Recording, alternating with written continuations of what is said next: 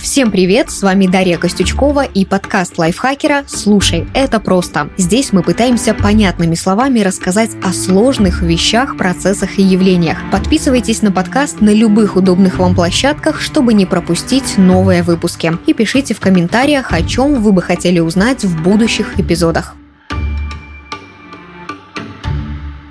В начале июня 2022 года японские исследователи нашли более 20 видов аминокислот в образцах с астероида Рюгу. Аминокислоты – это жизненно важные органические молекулы. И вот теперь, когда мы точно знаем, что они могут существовать в космосе, мы понимаем, что они могли попасть на нашу планету миллионы лет назад и создать весь наш невероятный и удивительный мир со всем его многообразием форм жизни. И раз однажды астероиды принесли семена жизни на Землю, Землю, они также могли разбросать аминокислоты и на других планетах. А это значит, что люди могут быть не одиноки во Вселенной.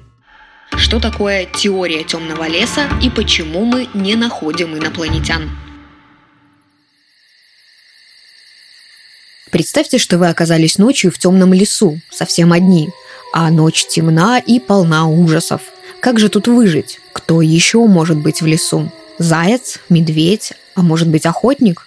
Каждый шорох листьев заставляет вздрогнуть. Допустим, в вашей сумке лежит фонарик, но вот разумно ли его использовать?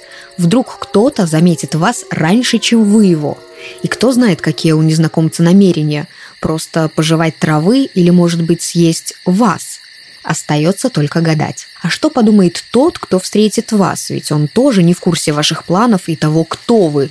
Просто заблудившийся путник или же охотник-убийца, у которого уже заряжено ружьем. И вот вы, тот второй незнакомец, будете сидеть в засаде и наблюдать, пока не соберете хоть какую-то информацию о сопернике. А теперь давайте представим, что ночь никогда не закончится. Сколько вы станете отсиживаться в кустах? Наверняка очень долго, как и ваш визави. По крайней мере, до тех пор, пока не поймете, что преимущество на вашей стороне. Этот ночной лес можно сравнить с бескрайним космосом вас со всеми землянами, а случайного встречного с инопланетными существами. Эволюция учит всех нас выживать и быть крайне осторожными, а еще устранять опасность при любой возможности. Ведь лучше убить медведя до того, как он решит напасть и убить нас. Суть теории темного леса заключается в том, что высокоразвитые цивилизации не разглашают факты своего существования, потому что разглашение может повлечь за собой нападение. «Убей или будешь убит». Сам термин родом из серии книг «Проблема трех тел» китайского писателя-фантаста Лю Цисиня. И вот эта теория темного леса объясняет, почему мы до сих пор не нашли внеземную жизнь. Возможно, инопланетные глаза или что-то вместо них прямо сейчас наблюдают за человечеством и пытаются понять, мы угроза или нет. А может, инопланетян просто не существует? Вполне может быть и такое, но какова вероятность, что они все же есть? Об этом думали многие ученые умы, например, Фрэнк Дрейк. В 1960-х годах он был профессором астрономии и астрофизики в Корнеллском и Калифорнийском университетах. Это крупнейшие и известнейшие вузы США. Так вот, Дрейк составил уравнение. Уравнение Дрейка – это математическая формула для расчета числа цивилизаций в Млечном Пути, с которыми у человечества есть шанс связаться. В уравнении перемножаются 7 переменных. Это, например, средняя скорость звездообразования в нашей галактике, доля звезд, у которых есть планеты, количество планет с условиями для возникновения и поддержания жизни, вероятность зарождения жизни на таких планетах, доля цивилизаций, которые уже разработали технологию для подачи сигналов в космос, могут о себе заявить и сделать это так, чтобы другие их поняли а также несколько других факторов. Вообще уравнение Дрейка не стоит воспринимать как попытку вот прям досконально и точно определить количество разумных цивилизаций. Целью ученого было скорее пробудить человеческое любопытство к поиску внеземных миров и культур. И у Дрейка это отлично получилось. Найти единственное верное решение уравнения практически невозможно, просто потому что у нас нет точных данных, которые можно было бы поставить вместо переменных, ну а также из-за факторов вероятности. Но некоторое решение у задачи все же есть, и ответы лежат в диапазоне от единицы то есть мы одиноки, до 100 миллионов цивилизаций. И это только в нашем Млечном Пути. Тогда где же все? После уравнения Дрейка это по-настоящему прекрасный вопрос. И мы не первые, кто его задает. Вообще-то это коронная фраза Энрико Ферми. Этот физик считается создателем первого в мире ядерного реактора, архитектором ядерного века и атомной бомбы. А еще его именем назван парадокс. Парадокс Ферми – это конфликт между высокой вероятностью существования внеземного разума и полным отсутствием доказательств этому. Вопрос, где все, можно разложить на два более конкретных. Ферми сформулировал их так. Первый. Почему ни пришельцы, ни их артефакты не найдены ни здесь на Земле, ни в Солнечной системе? И второй. Почему мы не находим признаков разума где-либо еще во Вселенной?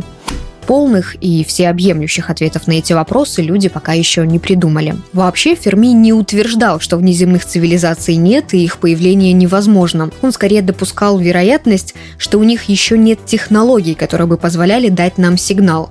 Ну или же эти цивилизации еще пока не возникли, а может наоборот уже погибли. Что если внеземная жизнь существует, но намеренно скрывается от нас? Об этом ученые тоже уже думали. На этот счет у них, конечно же, есть теория. Теория зоопарка – это своеобразный ответ на парадокс Ферми. Согласно этой гипотезе, представители внеземной цивилизации знают о жизни на Земле, но предпочитают не вмешиваться в наши дела. Они лишь наблюдают за нашим развитием, вроде того, как люди наблюдают за животными в зоопарке. Эту теорию придумал американский астроном Джон Болл в 1973 году. Он также полагал, что открытые контакты людей с внеземной жизнью произойдут, когда наша цивилизация достигнет определенного уровня развития. А пока мы, наверное, как сурикаты, только вылазим из норки и осматриваем горизонт. Вы же не станете разговаривать с сурикатом на равных. Сколько бы вы ни объясняли ему устройство Вселенной, сколько бы ни показывали вычислений и уравнений, для зверька вы так и останетесь большим и опасным и неизвестным существом. А разве люди сами не показывают готовность к контакту? Еще как. Вспомнить хотя бы золотые пластины на Вояджерах.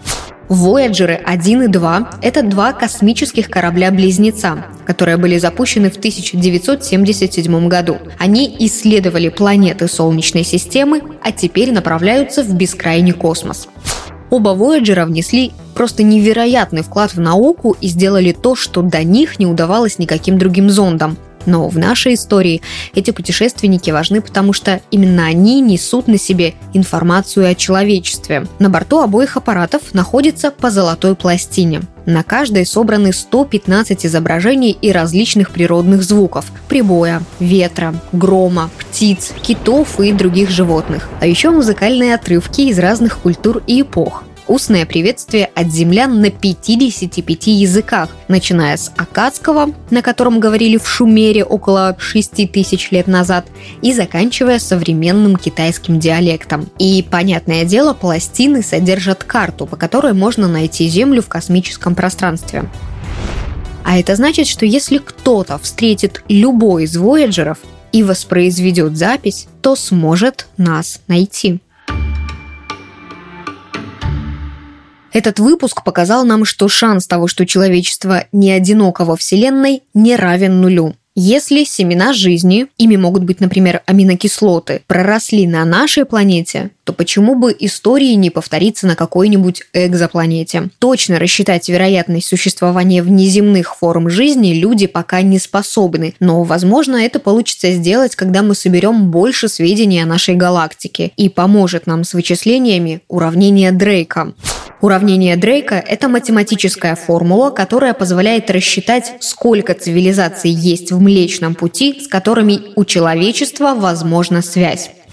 Но даже если внеземной разум и существует, он не спешит выйти с нами на контакт, и такое поведение объясняется разными теориями. Теория темного леса заключается в том, что высокоразвитые цивилизации не разглашают факты своего существования, потому что разглашение может повлечь за собой нападение «убей или будешь убит».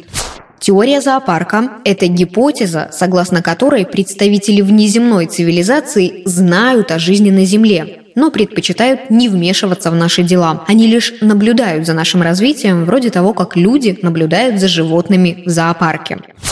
Случится ли когда-нибудь открытый контакт с инопланетянами и каким он будет, мы не знаем. Но несмотря на всю опасность, люди уже отправили в космос два корабля с рассказом о мире на Земле и картой, как найти нашу планету.